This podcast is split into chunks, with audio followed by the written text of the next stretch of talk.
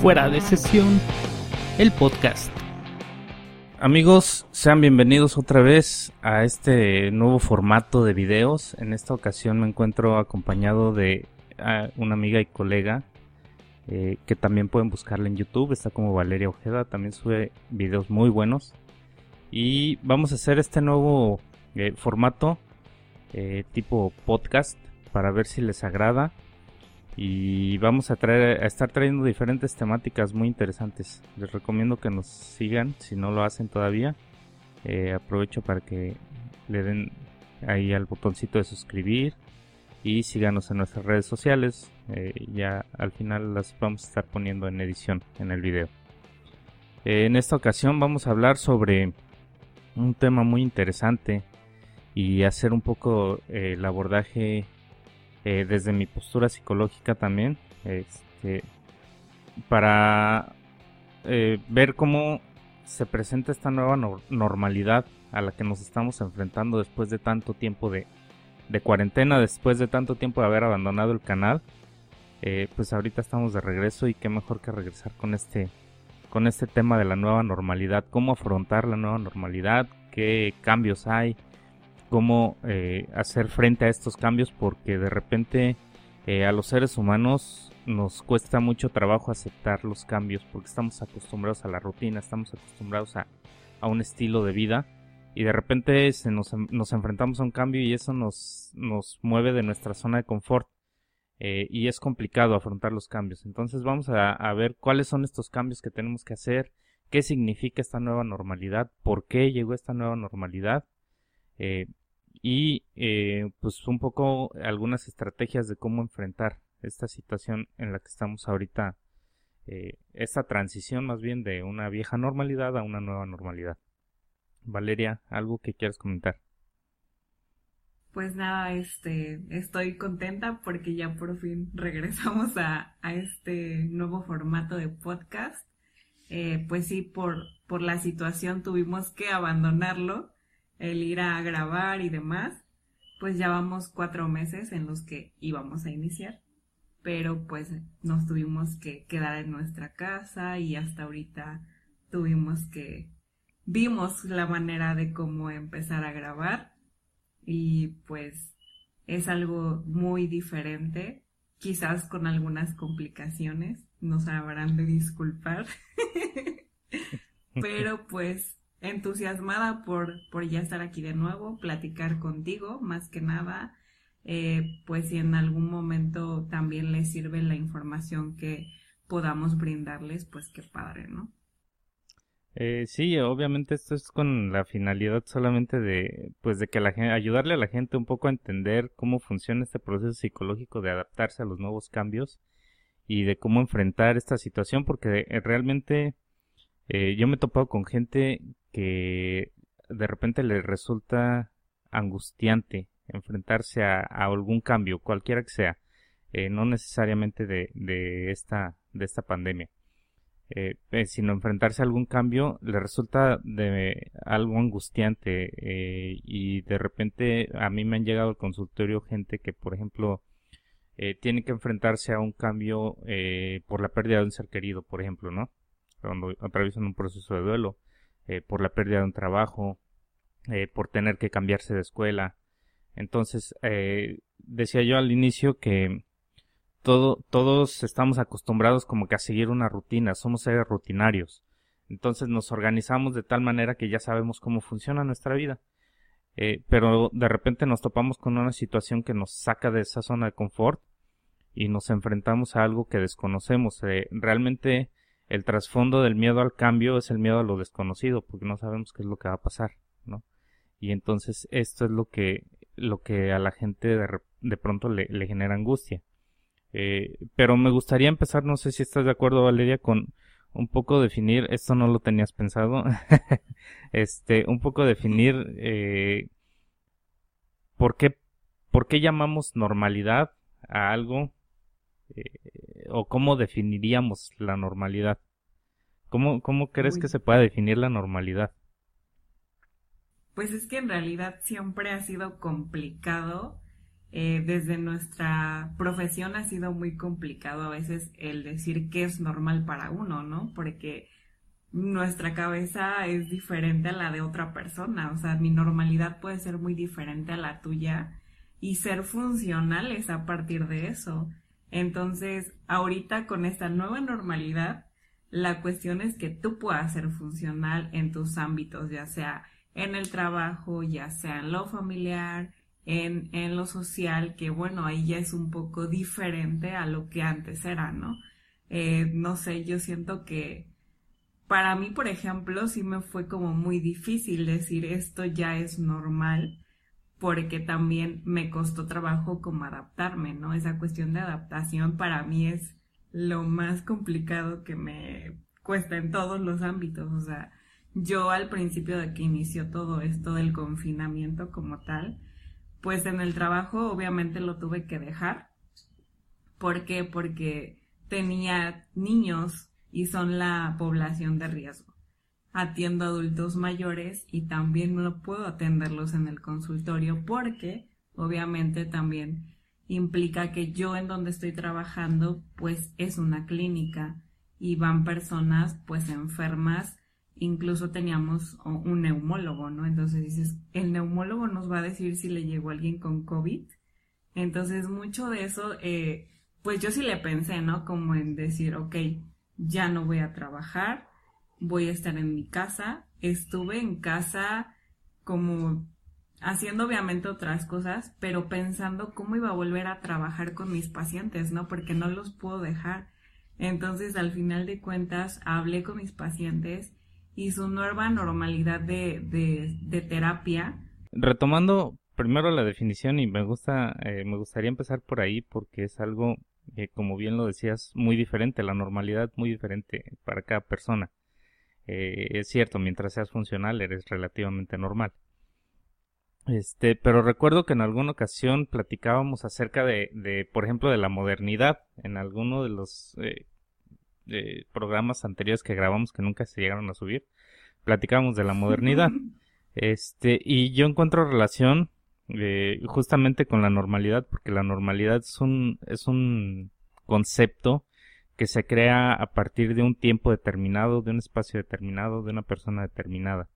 ¿No? Cada persona tiene una normalidad diferente y a partir de ello no sé si podríamos generalizar algo como una nueva normalidad porque vamos, eh, el hecho, por ejemplo, de lavarse las manos constantemente, había gente que ya lo hacía, entonces para ellos no es nuevo, ¿no? Eh, personas que no tenían muy eh, desarrollado su ámbito social, digo, había gente que ya era así y no es necesariamente nuevo.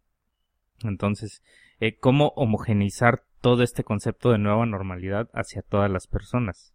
Ah, justamente hacia eso iba y por eso recalcaba yo en empezar cómo definir la normalidad. Eh, yo recuerdo en una de mis clases de los primeros semestres en la carrera, justamente eh, hablábamos de los criterios de normalidad, qué es lo que hace normal algo, cualquier cosa. Este, eh, y bien lo decías, mientras sea una persona funcional en todas las esferas de su vida, pues obviamente relativamente normal. Este, pero ¿cómo, a partir de eso, ¿cómo hablar de una nueva normalidad entonces? ¿Existe una vieja normalidad? Eh, porque quizá... Pues yo creo que sí, ¿no? Porque quizá... O sea... Sí, sí, te escucho. Eh, es que porque quizá eso es lo que genera angustia, hablar de algo nuevo. Eh, eh, ¿Por qué necesariamente tiene que ser algo nuevo? Si es algo que ya existía antes, digo, o ya debió de haber existido desde antes. Eh, recordemos la influenza en el 2009, me parece. Este, desde ahí se supone que todos debimos de haber aprendido, por ejemplo, a usar cubrebocas. ¿no? Cuando estamos enfermos de gripa y sin embargo nadie lo hace. Este, desde ahí debimos de haber aprendido a estarnos lavando manos, las manos constantemente con tantas, eh, por ejemplo, eh, brotes de cólera que de repente hay en alguna población. Eh, se hace no mucho por aquí en una población cercana hubo un brote de cólera. Este, todos debemos de aprender a lavarnos las manos constantemente y sin embargo no lo hacemos no es que sea algo nuevo, es que es algo que ya se debió de haber implementado, pero no estamos acostumbrados a eso. O nos desacostumbramos, igual lo hacemos por un tiempo, como ahorita, que nos obligan a usar el cubrebocas, pero yo te aseguro que en algún tiempo la gente se va a fastidiar, se le va a olvidar y ya, vamos a dejar de usar los cubrebocas, ¿no? Pues sí, de hecho, este, del cubrebocas, o sea, a mí me ha tocado salir como a, lugares obviamente esenciales y me ha tocado ver, ¿no? Que, que de repente uno va con su cubrebocas y las personas, no sé, algunas, no todas, no lo ocupan. Y es como de, oigan, ¿qué está pasando, no? Se supone que debemos de ocupar el cubrebocas pero así está sucediendo. O sea, sí en algún momento quizás esas personas lo utilizaron, pero están como pensando que ya, ya pasó la situación, aunque en realidad no ha pasado, y lo dejan de utilizar, ¿no? Sí, eh, no sé si sea el pensamiento de que ya pasó la situación, eh, o sea, de que pues no han, igual no han tenido una experiencia cercana o algo así, ¿no? Hay mucha gente que todavía dice, pues yo no tengo ni familiares, ni amigos, ni conozco a nadie que se haya enfermado de, de COVID en este caso. Este, y por eso no creen que existe. Eh, pero bueno, eh, a partir de cómo definamos la, los criterios de normalidad, y por eso es que quise empezar de ahí, eh, creo que es como podemos eh, empezar a hacerle frente a esto que ahora se está llamando nueva normalidad o a un poco a entender a qué se refieren las autoridades sanitarias en este caso con, con este concepto de la nueva normalidad. Este, ¿tú qué, ¿tú qué entiendes por esta nueva normalidad? Uy, pues es que en realidad es más como en en cuestión de los hábitos, como lo decías tú, o sea, obviamente hay hábitos que debimos haber tenido desde siempre y no los tenemos, ¿no? Entonces es como de o ya los tienes o ya los tienes porque esa es la normalidad que puede ayudarte a evitar que pues te enfermes realmente, ¿no? Quizás no estamos seguros, pero ayuda en mayor porcentaje a que no contraigas la enfermedad. Entonces, para mí ya lo normal es, si voy a salir, es voy a salir con mi cubrebocas, mi antibacterial, si, si tengo que tocar algo, lo toco y me pongo antibacterial de nuevo, o sea, obviamente si también no hay por ahí un eh, lavamanos, ¿no? También para no estar como ocupando tanto antibacterial, porque también de eso siento que se van a venir también como enfermedades cutáneas y toda esta cuestión, justamente con el cubrebocas a mí luego me empieza como a, generar escosor en la nariz, ¿sabes? Pero no sé si también sea como por cuestión de ansiedad, más que nada. Puede ser también, ¿no? Porque pues no ocupábamos cubrebocas. Entonces sí como que la mente te está como disparando muchas situaciones de ansiedad respecto a lo que estamos viviendo, ¿no? Justamente yo tengo una paciente eh, que la estoy atendiendo gratuitamente porque me uní con un grupo y, y es una persona que no puede ni siquiera asomarse afuera de su casa por pánico a que se pueda enfermar. Entonces se tiene que trabajar como muchísimo esta cuestión de la nueva normalidad, ¿no? De enseñarle qué es lo nuevo, qué es lo que puede hacer para, para no tener esos ataques de ansiedad, porque en realidad sí los tiene y muy graves. Sí, sí, eh, fíjate que estás comentando algo bien interesante.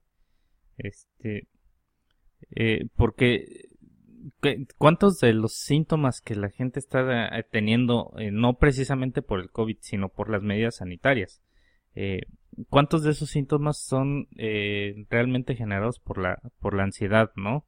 Este, por ejemplo, eh, mucha gente empezó a circular hace poco una noticia de que estaba, alguna de la gente estaba diciendo que el cubrebocas les generaba hipoxia, ¿no?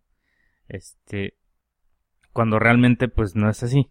Eh, pero la gente sí, sí puede llegar a sentir síntomas de, de hipoxia, pero no precisamente por el cubrebocas, sino por la idea que ya les sembraron del uso del cubrebocas.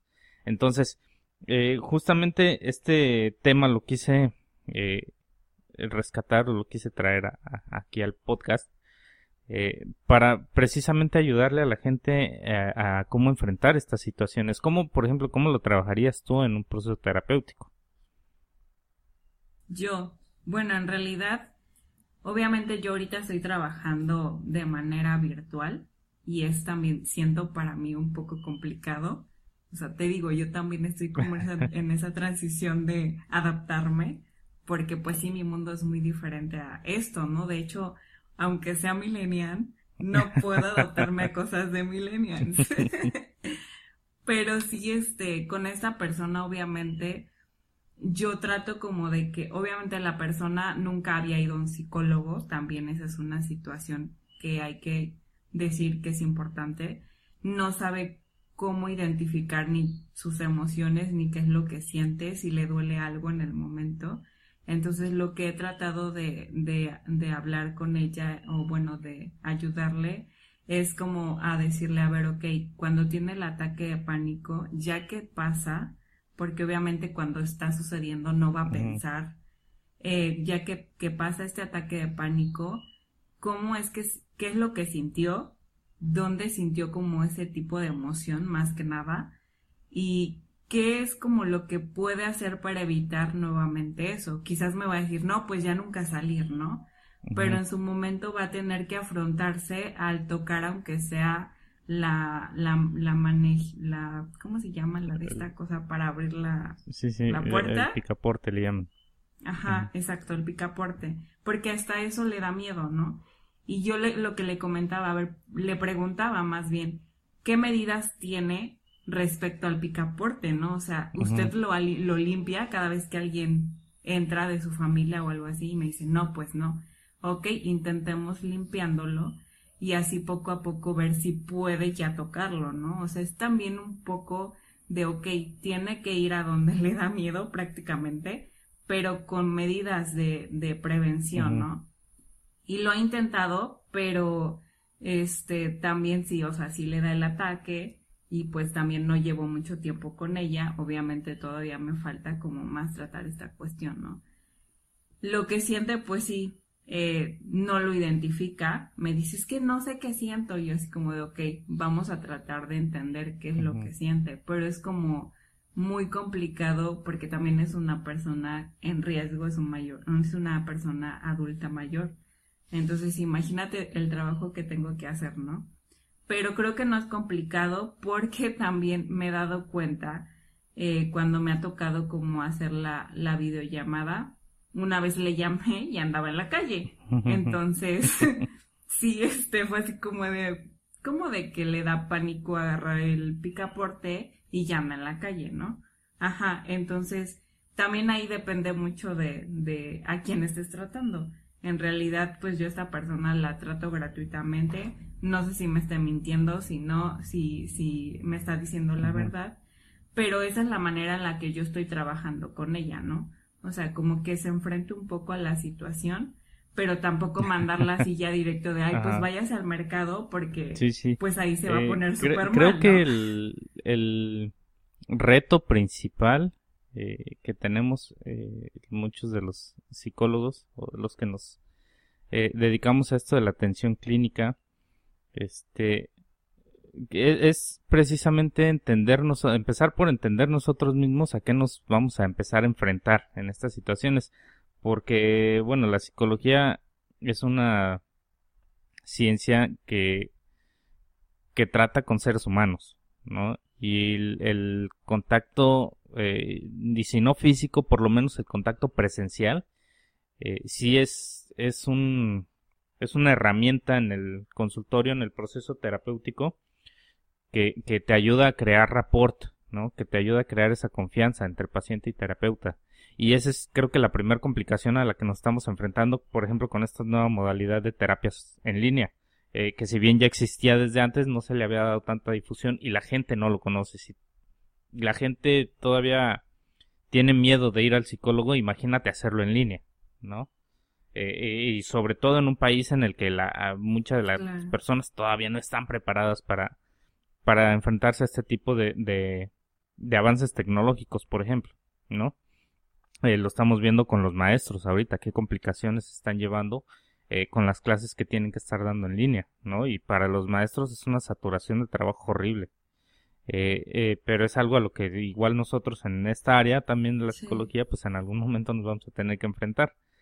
Este, pero ¿cómo, cómo le enseñas precisamente al paciente a, adaptarse a esta nueva normalidad si nosotros mismos todavía estamos en esa transición, si nosotros mismos todavía no acabamos de adaptarnos a esta nueva transición. Entonces, creo que tenemos que empezar por ahí, creo que tenemos que empezar por, por sembrarnos la idea en la mente de que las cosas ya no van a ser como antes, de que tiene que haber un cambio, forzosamente tiene que haberlo. No es este una situación de que solamente porque me conviene lo voy a hacer, ¿no? Sino que es algo que tenemos que hacer eh, absolutamente todos. Es algo a lo que nos estamos enfrentando todos. Y entre más fácil, entre más fácil entendamos que si todos lo hacemos va a pasar más rápido, eh, creo que va a ser eh, como más sencillo para, para, para todos regresar a, habituarnos a esta nueva normalidad. Suena como contradictorio. Eh, pero volver a crear una, un hábito, una costumbre de, de hacer las cosas de manera diferente a como las veníamos haciendo. Este, entonces, eh, pues yo empezaría, por ejemplo, en tu caso, yo empezaría por trabajar por ahí, por hacer primero eh, que las personas entiendan que las cosas ya no van a ser como antes eh, y que tienen que adaptarse a estas nuevas situaciones. Ahorita, por ejemplo, el uso de cubrebocas, el uso de gel antibacterial, el uso de eh, el lavado frecuente de manos, el estornudo de etiqueta, son cosas que no sabemos hacer, a las que no estábamos acostumbrados. Este, porque a pesar, por ejemplo, con el lavado de manos, a pesar de que lo hacíamos, no lo hacíamos de manera correcta, ¿no? O sea, nada más llegamos, nos echamos agua, tantito jaboncito y ya. ¿No? Entonces, nada más como este, nos damos cuenta que ni siquiera sabemos lavarnos las manos. Entonces, empezar por entender que son cambios que tenemos que hacer forzosamente, que no es de que queramos o no. Tenemos que hacerlos, tenemos que aplicarlos todos. Y no es eh, eh, porque mucha angustia se genera este, porque la gente, por ejemplo, tú lo mencionabas hace rato, la gente va caminando por la calle con su cubrebocas y ve que otra gente no lo trae.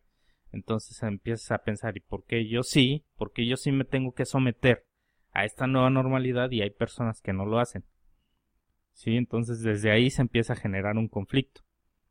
Y este, y eso es lo que tenemos que empezar a trabajar. Esos pequeños conflictos que al final sumados eh, generan uno mayor, eso es lo que tenemos que empezar a trabajar, empezar a, a, insisto, a hacerle, eh, a sembrarle la, la conciencia a la gente de que de que es algo que tenemos que hacer eh, y ni siquiera es por beneficio de, de, los demás, es por beneficio de uno mismo, ¿no? Al final de cuentas, cuidarse uno mismo es responsabilidad de uno mismo, nadie lo va a venir a, hacer por nosotros, por mucho que digan que el gobierno no está haciendo lo que debería de hacer, y que el López Gatel no está haciendo lo que debería hacer, al final de cuentas es responsabilidad de uno mismo el, empezar a manejar esas situaciones, ¿no? Este, eh, algo con lo que quieras cerrar, Valeria.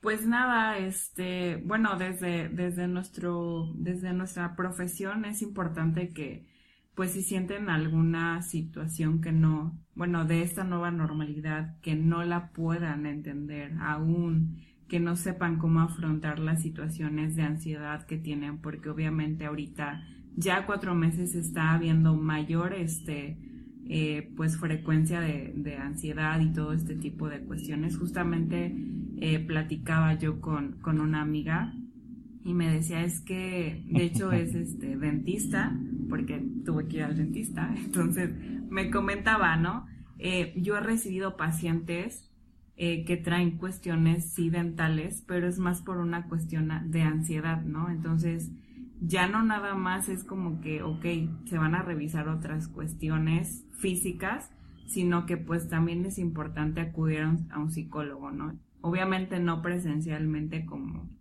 antes lo hacíamos. Hay ya muchos, muchas personas que lo estamos haciendo en línea, se pueden acercar, incluso se abrieron este, portales gratuitos en, en, en varias partes del país y pues que si se sientan mal, pues que empiecen, ¿no? Como a, a expresarlo con alguien que sepa de esta situación, que pueda guiarlos por, por esta cuestión de, de, de la psique, que es lo que trabajamos nosotros. Concuerdo contigo, estoy, de acuerdo. Eh, fíjate que una de las cosas que me parecen positivas dentro de todo lo negativo que hemos estado viviendo es que eh, las autoridades sanitarias hayan volteado a ver a las cuestiones de salud mental. Eh, me parece eh, muy positivo que le estén dando difusión, me parece muy positivo que hayan abierto canales para, para gente que no tiene los recursos eh, para acudir con un terapeuta. Este, y solo falta eh, terminar de adaptarnos a, estas situaciones, ¿no? Eh, eh, yo sí conozco terapeutas que están trabajando de manera presencial, obviamente pues con las medidas sanitarias necesarias, este, pero de igual forma pues no es tampoco lo más adecuado todavía, ¿no? eventualmente en algún momento pues se va a tener que retomar, este, pero mientras pasa toda esta situación pues hay gente que necesita, ¿no? no olvidemos que también pues hay otras cuestiones que también están eh, ahí afuera, que continúan, que ya estaban antes y continúan eh, sucediendo, eh, incluso incrementándose, por ejemplo, cuando hablamos de, de, de duelos, este, a mí ya me han llamado más personas por, por, para trabajar con duelo, este, es algo que ya existía antes, pero que desafortunadamente eh, se ha venido incrementando por esta misma situación.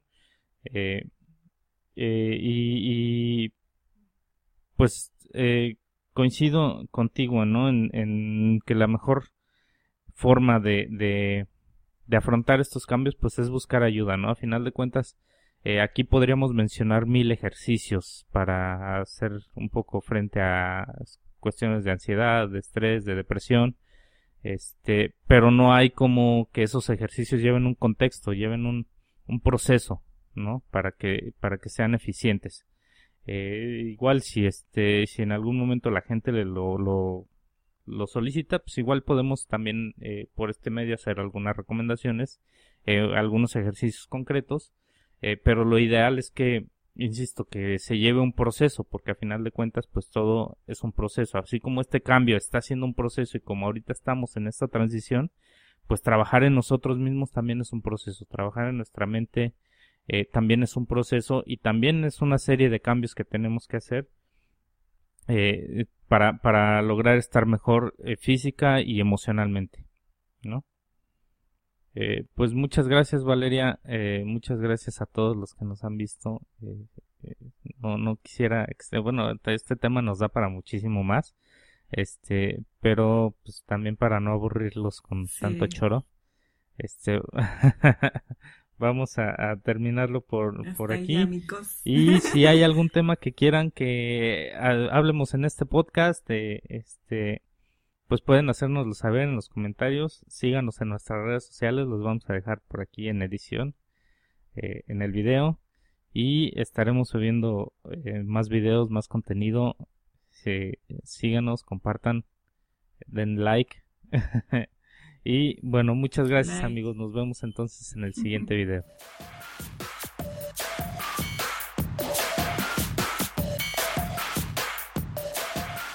Fuera de sesión, el podcast.